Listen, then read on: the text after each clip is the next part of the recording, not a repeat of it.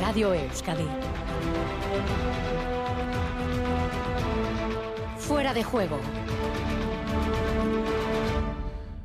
Caiso, Gabón, sean bienvenidos y bienvenidas a este tiempo para el deporte que se llama Fuera de Juego. Saludos de John Zubieta y de Miguel Ortiz y Alberto Zubeldia desde el apartado técnico y de sonido. Estaremos hasta las 11 de la noche mostrando diversos argumentos de la actualidad que en buena medida pasan por el anuncio de la retirada de Miquel Nieve después de 15 temporadas. El Navarro estará con nosotros para contarnos sus sensaciones.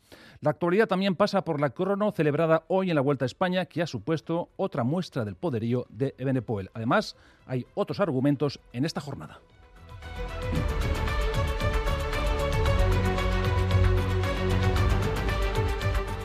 En materia futbolística hay buenas noticias con el concluyente triunfo del Atleti en Cádiz y la victoria de la Real ante el Elche. Por cierto, los Churiurden ya cuentan con Charlotte. Bueno, yo creo que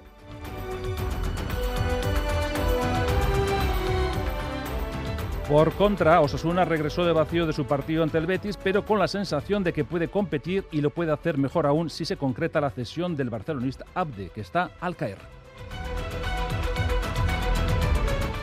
En cuanto a Eibar y Alavés, sus caminos siguen siendo complicados pero resolutivos. Los armeros ganaron por la mínima a la Ponferradina y el Glorioso sufrió lo suyo ante Ibiza, de donde extrajo un empate.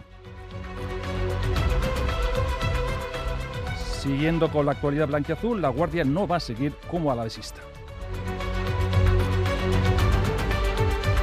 En baloncesto, esta mañana ha sido presentario Darius Thompson como nuevo jugador del Vasconia, cuyo entrenador John Peñarroya estamos, eh, podremos escuchar. Siguiendo con el básquet, el equipo español que tomará parte en el Eurobásquet contará con representación vasca, ya que Brizuela y López Arrostegui cuentan en los planes de Sergio Scariolo.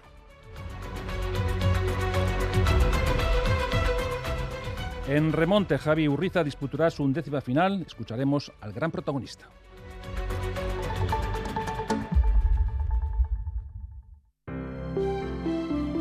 Buenas noches. En el sorteo del cupón diario celebrado hoy, el número premiado ha sido 16.735 16735, serie 39.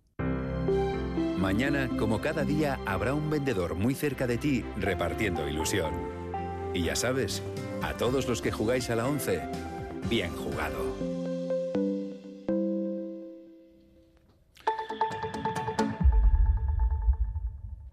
Saludos cuando pasan ya 33 minutos de las 10 de la noche de este martes 30 de agosto, que tiene en Miquel Nieve a uno de sus grandes ejes informativos. El ciclista navarro ha anunciado su retirada después de 15 años.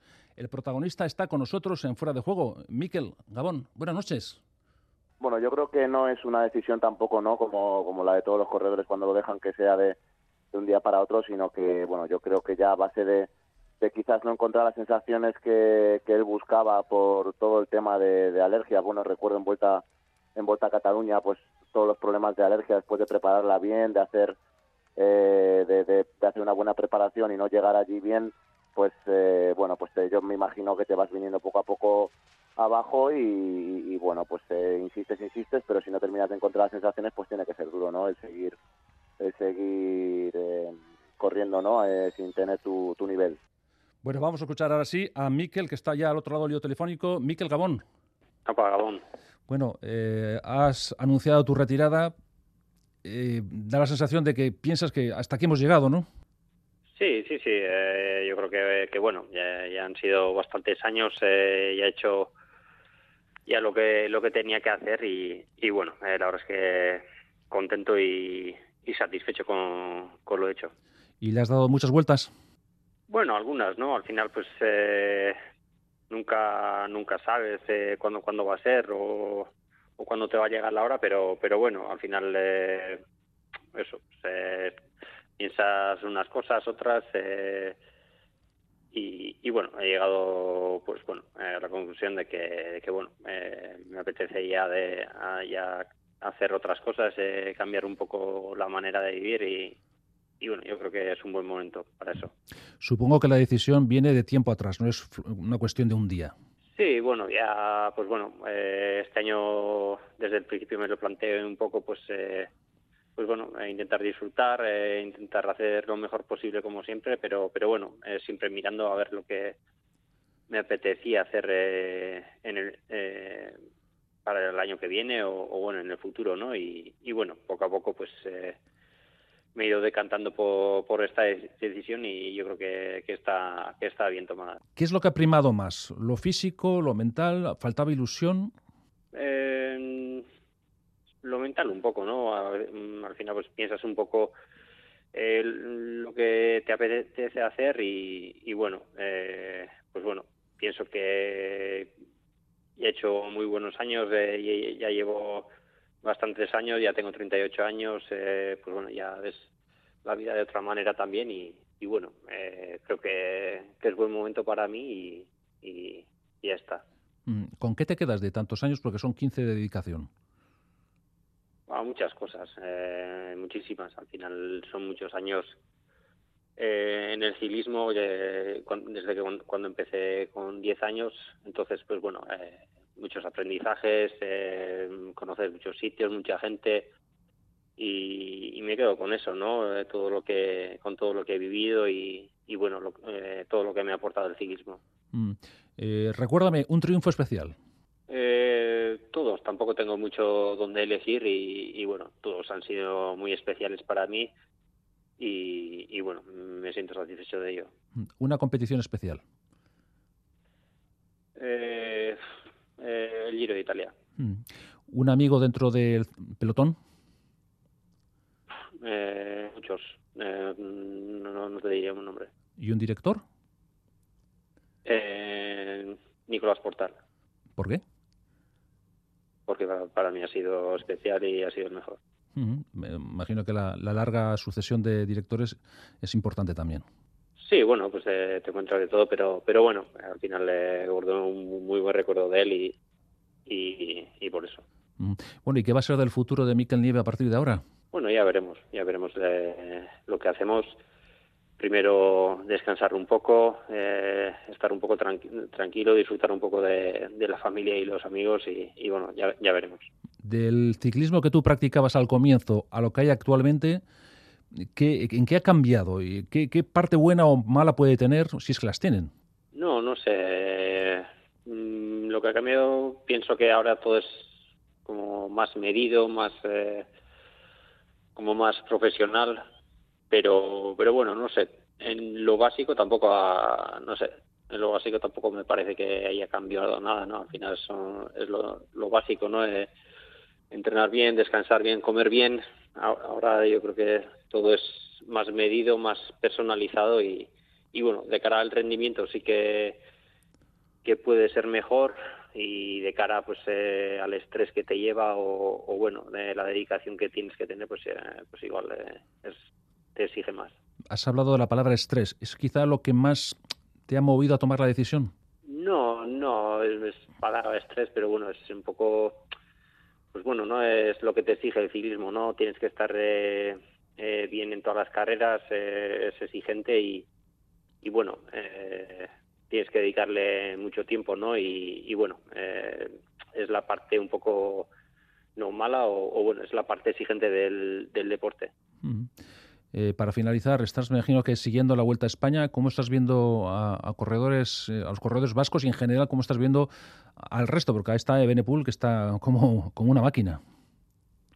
Sí, sí, tampoco te creas que, lo he visto mucho, pero, pero bueno, de momento parece que Ebene pues le está un punto por encima y, bueno, ya veremos a ver eh, qué pasa esta semana, ¿no? Ya cambia un poco la, orografía, cambia un poco el tiempo, sobre todo van a tener más calor y, bueno, a ver cómo se adaptan, ¿no? Y, bueno, eh, de momento se le ve muy sólido, pero, pero bueno, eh, quedan dos semanas y, bueno, se puede, puede haber cambios. ¿Te hubiera gustado estar en la vuelta ahora? Eh, sí, no. De una parte, si, si estás bien y lo estás disfrutando, sí, pero, pero bueno, si, si, si vas sufriendo y, y, bueno, no, no vas tan bien, pues eh, casi estás estás mejor, más tranquilo en casa. Una última cuestión, porque me imagino que te han llovido muchas, eh, muchos mensajes ¿no? a través de redes sociales o eh, llamadas, etcétera. ¿Hay alguna que te haya emocionado o tocado un poco especialmente? Eh, no, todos, todos los mensajes. Eh, la verdad es que que he recibido muchos mensajes eh, y, llamadas y, la verdad es que se aprecia mucho, ¿no? Eh, que la gente, pues bueno, te, felicite y, y bueno, eh, por, por, lo que has hecho y, se acuerden de ti, pues siempre es bonito y la verdad es que, que les agradezco el detalle de, acordarse de mí. Cosas, una también, se acordó de ti. Ah, bueno, pues tampoco lo, he visto, tampoco he visto todo, todo, todavía, la verdad es que han sido muchos y y bueno, eh, si lo han hecho, pues eh, les agradezco de, corazón. Bueno, Miquel Nieve, pues que el camino a partir de ahora sea despejado y tranquilo, ¿no? Sí, eso es un poco, pues eso, eh, pues, eh, disfrutar un poco y, y bueno, y cambiar un poco, un poco la manera de vivir. Miguel Nieve, muchísimas gracias. Es que recasco. es que recasco.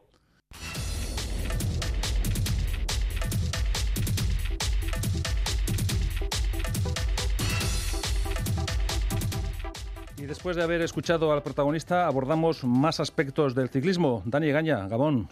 Gabón, John. Bueno, seguimos hablando de nieve. Dani, que ha tenido una trayectoria realmente buena, ¿eh?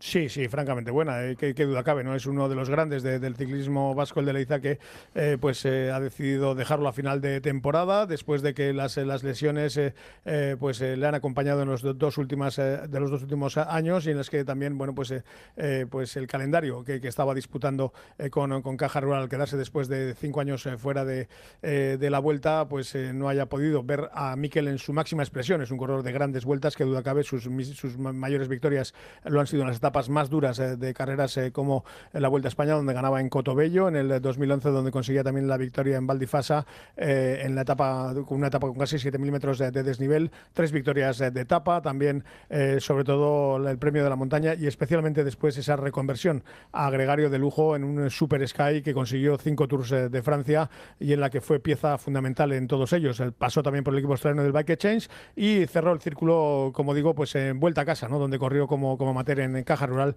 y donde se va a poder despedir de la afición. Bueno, eh, Rubén Martínez, director de Caja Rural, ha estado esta tarde con nosotros en la sintonía de, Radio Euskadi y ha hablado muy bien precisamente del protagonista, de Nieve. Bueno, yo creo que no es una decisión tampoco, ¿no? Como, como la de todos los corredores cuando lo dejan que sea de, un día para otro, sino que, bueno, yo creo que ya a base de, de quizás no encontrar las sensaciones que, él buscaba por todo el tema de, de alergia. Bueno, recuerdo en vuelta en vuelta a Cataluña, pues todos los problemas de alergia después de prepararla bien, de hacer eh, de, hacer una buena preparación y no llegar allí bien, pues eh, bueno, pues yo me imagino que te vas viniendo poco a poco abajo y, bueno, pues eh, insistes, insistes, pero si no terminas de encontrar las sensaciones, pues tiene que ser duro, ¿no? El seguir, el seguir corriendo, ¿no? sin tener tu, tu nivel. Y la sintonía de Radio Euskadi y Radio Vitoria, Rubén Martínez hablaba de más aspectos, hablaba también de la Vuelta a España. Pues mira, precisamente esto, eh, quizás no sea tanto esto, porque cuando pasó la, la invitación de la vuelta fue lo primero que comentamos, ¿no? Con él o con otros corredores, pues como Lastra, ¿no? Que, son corredores que van preparados prácticamente para la Vuelta a España. Y lo hablamos con él y, mira, nos dijo, a ver, eh, sí, es, es un poco putada, pero no es, no es tampoco lo peor que nos puede pasar, porque yo, yo ya he corrido muchas vueltas, ya, ya he vivido muchas y, bueno, pues vamos a centrarnos en otro calendario y, ya está, y no vamos a darle mayor, mayor importancia, pero bueno, sí que evidentemente tiene que ser un palo también para él, pero no le dio tanta importancia como la que, como la que puede parecer cuando lo hablamos con él. Bueno, pues no le ha dado tanta importancia. Dejamos un poco a un lado el caso de Nieve y hablamos de, de la vuelta del día de hoy. Vaya exhibición de Benepul, ¿eh? Sí, sí, nieve les ha caído a los rivales de, de Benepul en la crono entre Elche y Alicante. Lo cierto es que 31 kilómetros era el favorito. Se esperaba que sacara algunos segunditos a Roglic y quizá pues cerca del minuto a, sus rivales, eh, pero eh, ha sacado 48 segundos a Primos Roglic y muy por encima del minuto sobre el resto de los eh, candidatos. Y en ese sentido, bueno, pues hay que decir que hoy también por primera vez ha declarado que sí, que efectivamente su intención es ganar la Vuelta a España, algo que no quería decir en, en voz alta hasta esta hasta la segunda jornada de, descanso. Es verdad que queda todavía media vuelta, que tiene dos bajas en el equipo, que es un corredor debutante que la última semana se le puede atragantar y que Roglic, con el conocimiento que tiene de la carrera y sus tres victorias, posiblemente vaya a más. Pero eh, la renta que tiene es eh, muy jugosa, 2.41 ahora mismo sobre Roglic, que es el eh, segundo. Enric más ha podido mantener en una crono bastante digna la tercera posición, a 3.03. Y entre los jóvenes, en esa batalla entre Carlos Rodríguez y Ayuso, el vencedor ha sido el corredor de Ineos, que ahora mismo es cuarto y por tanto primer aspirante a lo que hace referencia a ese tercera cajón del podium que ahora mismo ocupa Enrique Más. Eh, es una, una, etapa en la que no ha habido grandes eh, sobresaltos, ni grandes fracasos, ni grandes éxitos, más allá de un sensacional Renko Benepul, que, insisto, pues ha sacado mayor ventaja de la que se podía esperar en este viaje de 31 kilómetros. Bueno, ya hablabas de Enrique Más, que ha tenido una actuación muy destacada, está siendo uno de los grandes de esta vuelta. Le vamos a escuchar muy satisfecho con lo que había hecho en el día de hoy. Contentos, no hemos hecho muy mala crono, eh, Benepol ha volado, no sé si ha ganado la crono o no, pero bueno, queda mucho, estamos en la décima etapa y, nada, día a día, como dije en el primer día. ¿Contento entonces con la crono? Bueno, no muy no, no súper satisfecho, pero bueno, más o menos. Sí, hemos empezado bien, pero al final me ha costado un poco. Pero bueno, nada, era una contra de dos para, yo creo, o me atrevo a decir para, para ellos, porque son eh, muy buenos en eso, no era casi dura y nada, eh, nos han ganado.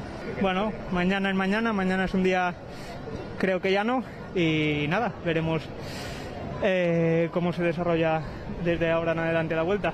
La última, Enrique, lo de Renko de otro planeta hoy también en la contrarreloj. Eso es, eh, está confirmando que está muy muy bien, está muy fuerte y nada, vamos a intentar, bueno, vamos a seguir intentándolo.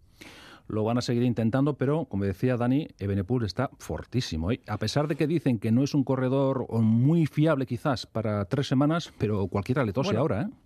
No, no es que no es que se diga que no, que no lo sea, es que es la primera grande que corre. Entonces esa es la incógnita, pero qué duda cabe, ¿no? Que es un súper ganador. Es verdad que también ya, pues eh, todavía metidos en el mes de julio, hizo una exhibición en Donostia, donde ganó por, por segunda vez. Y en ese aspecto yo creo que es a lo que se agarran sus rivales, a decir que bueno, que eh, nunca ha corrido tres semanas eh, seguidas, nunca ha corrido una grande, y eso significa que tiene opciones, lógicamente, de, venirse abajo de, o de pasar de pasar apuros. En eso es quizá en lo que fían sus rivales, pues las posibilidades de desbancar a Ebenepul, porque desde luego si sigue mostrando este, este nivel durante la segunda semana va a ser complicadísimo, obviamente que nadie, que nadie le tosa. A favor de Roglic está el conocimiento de la carrera, que tiene tres victorias consecutivas, que conoce mucho mejor el terreno que él, aunque también está diezmado en el equipo tras las bajas hoy de Eduardo Affini y ayer del norteamericano Sepkus. Eh, pero bueno, eh, es verdad que eh, es, Ebenepul es una incógnita en cuanto a una ronda de tres semanas, pero todas las sensaciones que está dejando hasta ahora son impecables. Bueno, y hablamos también de los jóvenes que lo están haciendo francamente bien, vamos a escuchar a uno de los protagonistas, a Carlos Rodríguez.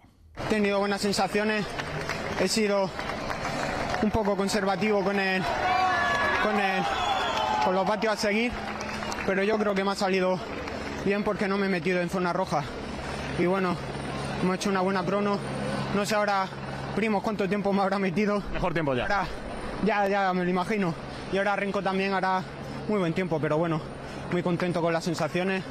Entrar segundo con provisional, con tanta buen nivel, pues es un orgullo. Nunca había hecho tan buena crona, así que nada, con ganas de las etapas que vienen y de dar lo mejor de mí. Y la otra cara de la moneda la ha representado Juan Ayuso, que manifestaba, reconocía que no había tenido un buen día, que además físicamente no andaba muy bien. Tenía mucho de cabeza, eh, tenía miedo que era COVID, pero bueno, hemos hecho tres tests y los para general es mucho tiempo, ¿no? Hay que ver cuánto he perdido conos del podio, pero bueno, eh, ya te digo, me voy a centrar un poco en recuperar porque he tenido creo que un mal día y, bueno, queda mucha vuelta. Pues, Carlos Rodríguez, 55 segundos mejor, pero con esta situación también lo importante era salvar el día como fuera. Bueno, sí, es mucho tiempo perdido, ¿no? Y será difícil recuperarlo, pero bueno, vamos a seguir luchando. Nos decías que no tenías eh, no habías preparado mucho la, crono, pero eh, ya las circunstancias ha salido bien. Bueno, creo que que no es un resultado bueno, no he perdido mucho tiempo y va a costar mucho recuperarlo.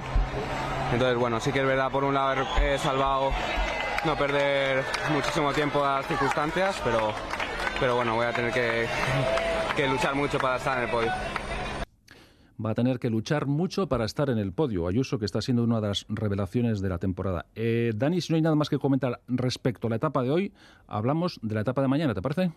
Bueno, antes eh, simplemente por, por cerrar, eh, una buena crono también del equipo que enfarma con Raúl García Pierna, el joven corredor que es eh, campeón de la especialidad, que ha ocupado el puesto vigésimo cuarto y a cuatro a nueve segundos escasamente el mejor de los nuestros, Xavier Miquel Azpar, en el puesto vigésimo séptimo en la etapa. Y efectivamente si nos metemos ya en la etapa de mañana, una etapa que en principio John no debe pues tener nada de trascendente en la clasificación general, seguro que hay intentos de, de, escapada, pero los equipos con velocistas no deberían desaprovechar la oportunidad de las pocas eh, que quedan en, carrera. Es cierto que el viaje es largo entre el Pozo de Murcia y el Cabo de Gata, 191 eh, kilómetros, muchos de ellos eh, por la costa, pero es, bueno, atentos un poquito a la meteorología, las posibilidades de, tormentas, pero en todo caso, como digo, no debe ser una etapa que preocupe a los líderes de la clasificación.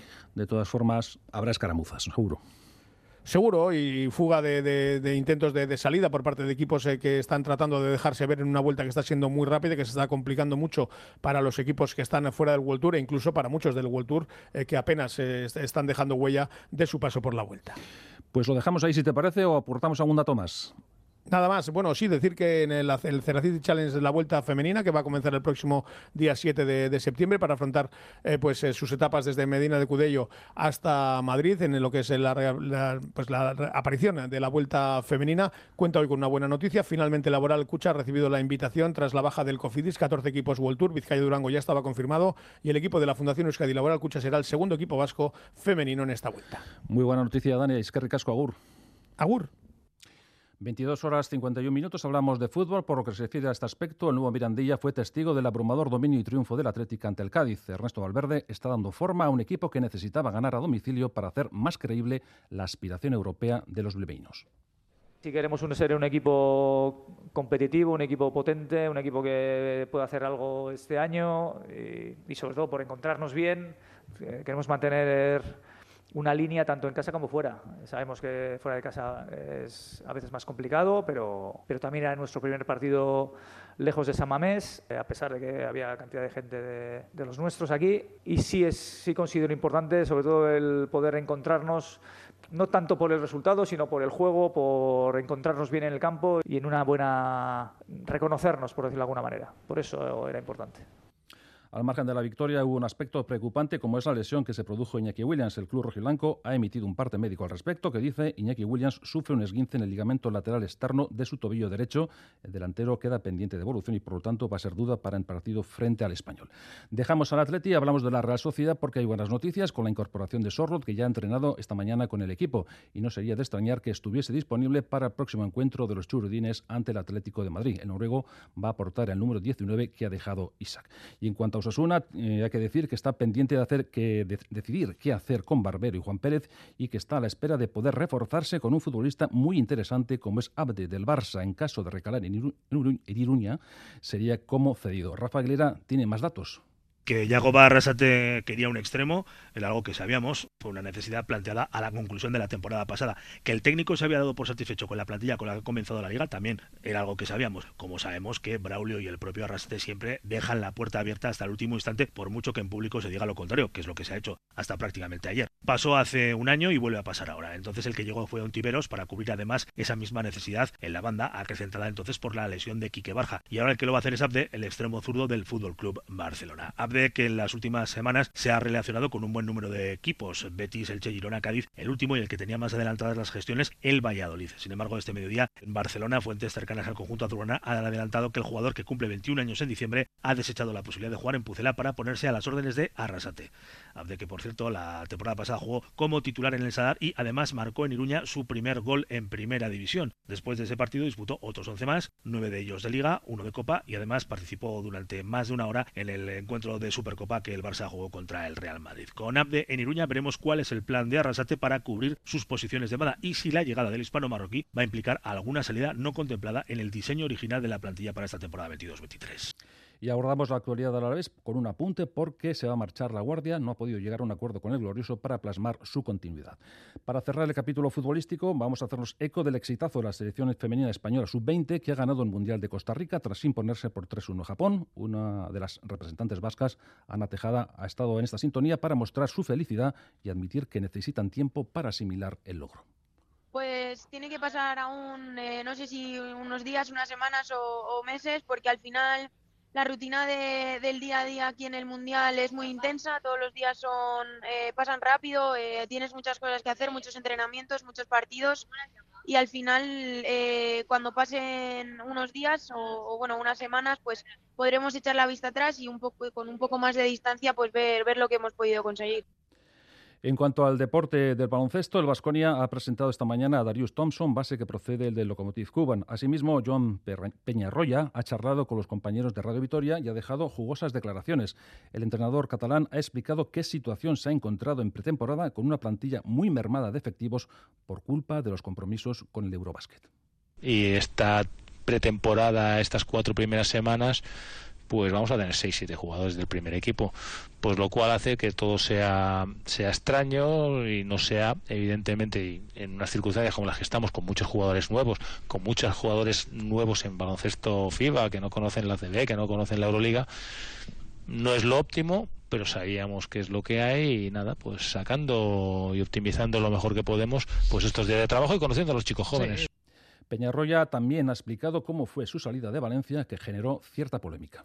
Se dio la situación, yo no había renovado en Valencia cuando en Valencia pues en su momento me ofrecieron la renovación de la cual me siento muy orgulloso y agradecido eh, porque era algo inhabitual en Valencia pero decidí pues no renovar eh, y después pues salen las suspicacias. Bueno claro, un, un, entrenador si no renueva en Valencia mejores clubes o de la mate del mismo eh, potencial que Valencia hay muy poquitos no y, bueno, salió esa rumorología que al final se convierte en una realidad.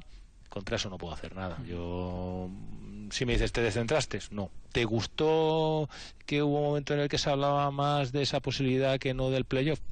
No.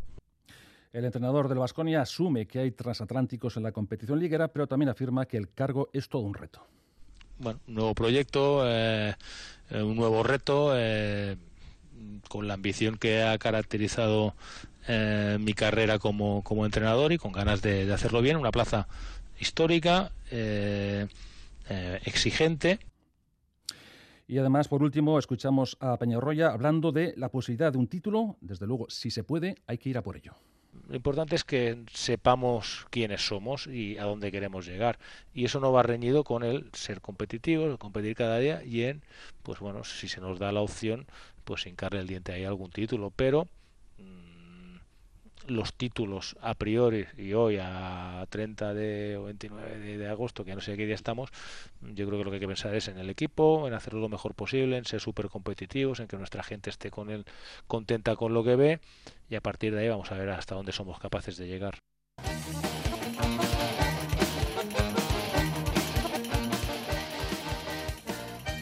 22 horas 57 minutos, hablamos de pelota porque hoy ha habido selección de material para la disputa de la semifinal de remonte entre Barrenechea sexto y Ansa segundo. El ganador se va a medir a Javi Urriza que suma 11 finales seguidas con 7 títulos de por medio.